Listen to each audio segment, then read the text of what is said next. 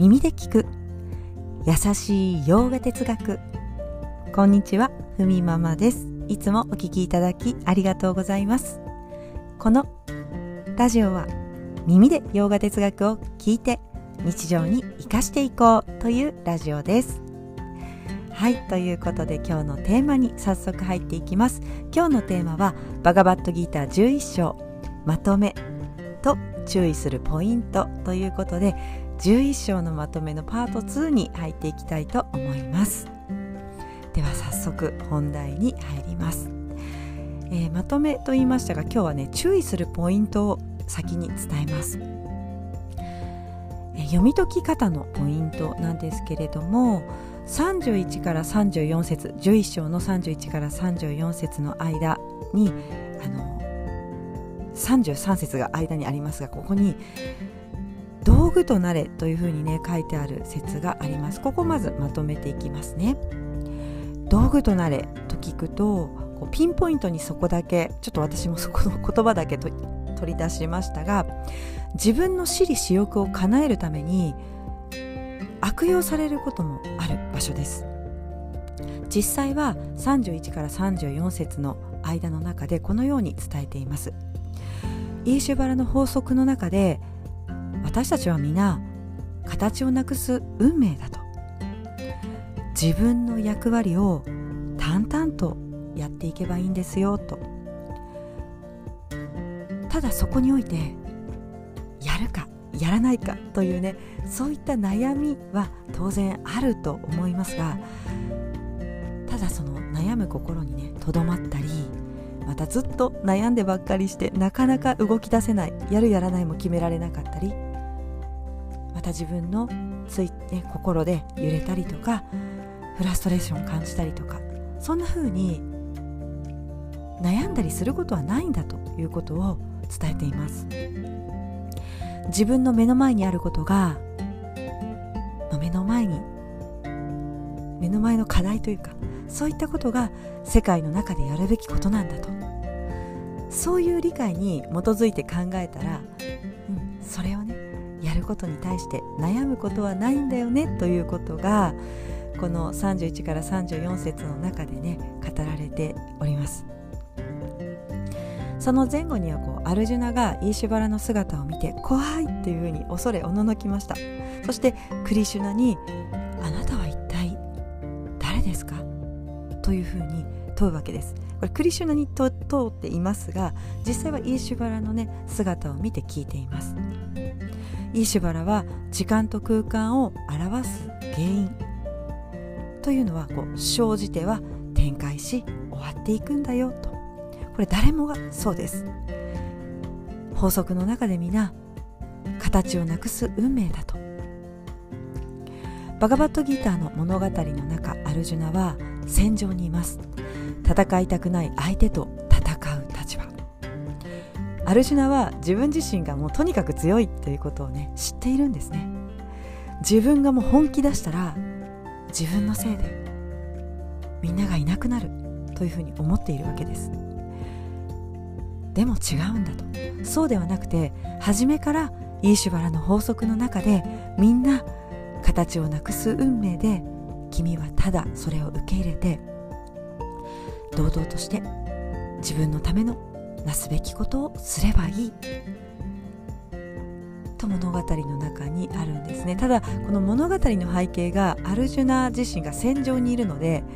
どうしても戦えというふうにね悪用されやすい場所なんですね。なので特にこの33節道具となれというフレーズを私利私欲を叶えるためにあの使ってしまいがちというかあのなりますのでここはねもう特に注意です。実際は私たちはこう日常生活の中で自分のね役割をやっていくと。そのためにまずまずやればいいのでねまず悩み悩んだりそこで停滞するっていうことはあのまずしなくていいんだよということなんですね。結構前向きに捉えると目の前のことをねやりましょうっていうカルマヨガの教えがそこにあるわけですがちょっとこう 言い方を変えてしまうとあの悪い方にね使われてしまうということでここが結構ね大事なので押さえておきたいところです。はいということでまとめなのでこの後はサクッといきます。アルジュナは自分は自分が思っているよりも狭い視野の中で世界を見ていたということに気づいていきます。11章の中で。イーシュバラの姿恐ろしい光景を見てこれ恐ろしい光景というのはアルジュナ自身が感じていますが恐れおののきます、えー、敬意を持ちながらもでもこう恐れが残っているわけですよね。なのでイーシュバラの姿を見ながら、えー、クリシュナに元の姿に戻ってということを頼むわけです、まあ、その中でも全体世界世界全体を理解する態度がアルジュナに芽生えてきます。成熟した心真実を理解できる態度自然に敬意の念を持つようになりそして12章につながっていきます、えー、前回の、えー、ラジオの中でもそのバクティというね、えー、敬意を持って理解しようという思いが大事だよということがありましたが実は12章っていうのはこのバクティについて語られていく章です。なので11章の終わりにははり理解するということには私たちが敬意を持ってね知りたいと思う気持ちその知りたいと思う先には自分の行いが、えー、大事だということがつながっていくので11章の終わりには、えー、バクティについて少し語られます。バクティというのは、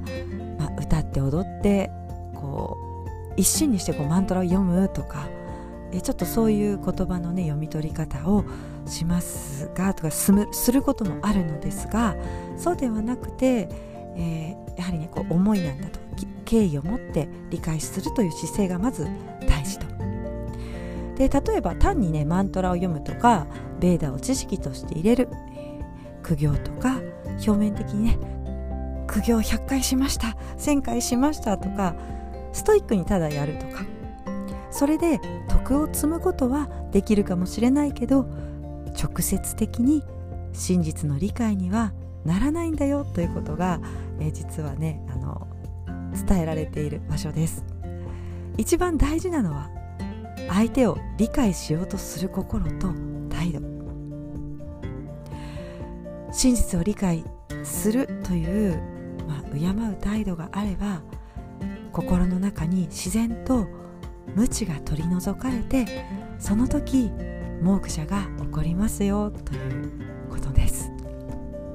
では最後にバクティを持つメリットをお伝えして11章のまとめにしたいと思います、えー、メリットは3つあります。バクティを持っていくとまずね1番目は嫌悪感から解放されます。これをもうちょっと簡単に言うと心の狭さ自分がね持っているどこかこう視野が狭い部分がすごく広く見えるようになると、まあ、心の狭さから解放される自由になっていくよということです。例えばこう自分の中であれはダメとかこれ許せないとか自我意識でジャッジする部分というのがありますがこの思いというのは